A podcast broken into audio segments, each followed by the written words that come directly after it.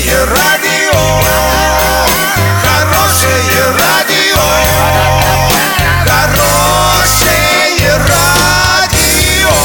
Радио Шансон.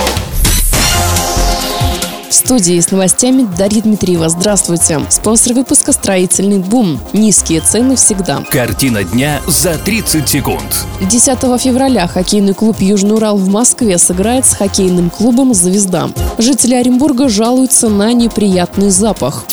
Подробнее обо всем. Подробнее обо всем. Сегодня хоккейный клуб «Южный Урал» скрестит клюшки с хоккейным клубом «Звезда». Матч состоится в Москве в 17.00. Сейчас арчане занимают 20-ю строчку турнирной таблицы, набрав 50 очков за 49 игр. Наши соперники набрали 72 очка за 52 игры и заняли пятую строчку турнирной таблицы.